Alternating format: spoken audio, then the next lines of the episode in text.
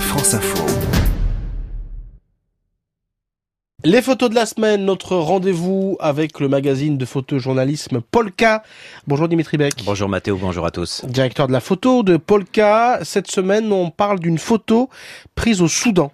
Une photo publiée en demi-page cette semaine avec un grand reportage dans le quotidien Le Monde. C'est une photo avec une rangée d'hommes qui occupent un pont en métal au-dessus du Nil bleu à Khartoum, donc au Soudan. Dans cette sorte de confusion, eh bien, on voit dans la perspective de, de la voie de chemin de fer euh, qui vole, euh, qui flotte au vent, le drapeau soudanais, ce drapeau soudanais qui est composé d'un triangle vert à la hampe et de trois bandes horizontales, rouge, blanche et noire. Ces quatre couleurs sont les couleurs panarabes. Et cette photo a été prise par Laurent van der Stock pour Le Monde, donc euh, et il est en reportage là-bas. Et on voit au premier plan un homme avec les mains dans les poches, la tête baissée comme s'il était résigné ou tout au moins dans une position d'attente et surtout euh, sur la droite de l'image, ce garçon, ce jeune homme qui a l'air euh, un petit peu distrait, peut-être dans ses pensées, dans ses pensées, dans ses rêves, parce que son pays est en plein bouleversement. D'ailleurs, c'est le titre de ce reportage dans Le Monde, le sit-in de Khartoum, cité de tous les rêves.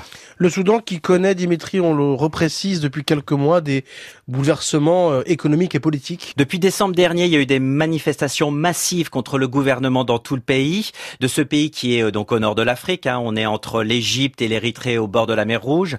Les conditions de vie sont très dures dans ce pays. Quasiment 50% de la population qui vivrait en dessous du seuil de pauvreté. Donc il y a eu des manifestations, une répression, des, des tueries, des, des arrestations arbitraires, et puis la démission du président Omar El-Béchir. Ça, c'était euh, donc le 11 avril lui-même qui avait pris euh, le pouvoir avec un coup d'État en 1989. Voilà ce petit rappel historique important. Donc aujourd'hui, c'est le Conseil militaire de transition qui dirige le pays, qui déclare que le futur gouvernement sera civil avec une promesse de dialogue entre les civils et l'armée. Et c'est la raison aussi pour laquelle tous ces milliers, ces dizaines de milliers de manifestants sont présents sur place, donc euh, entre autres euh, avec ce, ce sit-in.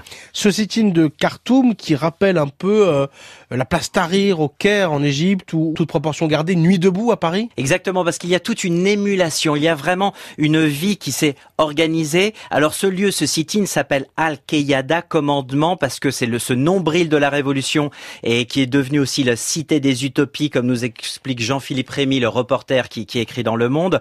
Eh bien, il nous explique un peu la description sur ce terrain vague, comment cette grande ville s'est organisée, s'est improvisée avec des grandes cantines. Alors faut pas oublier que c'est pour le soir parce que nous sommes en période de Ramadan, il fait très chaud.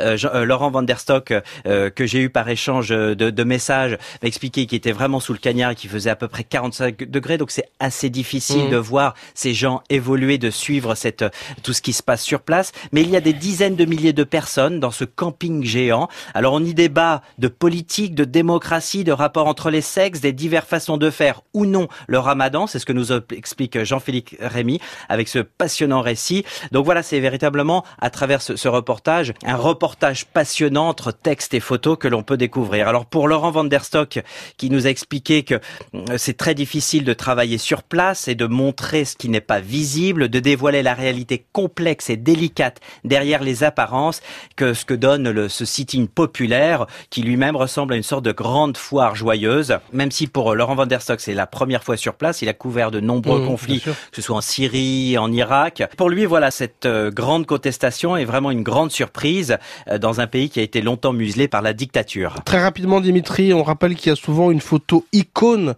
dans le cadre d'une révolution C'était début avril, comme dans un moment de grâce, de magie, au milieu d'un bain de foule, justement, il y a une femme qui entièrement vêtue de blanc, monte sur le toit d'une voiture, blanche aussi d'ailleurs. Elle entonnait une chanson contestataire et finalement on a connu, découvert l'identité de cette femme qui a 22 ans, étudiante donc à l'université de Khartoum. Elle s'appelle Ala Salah.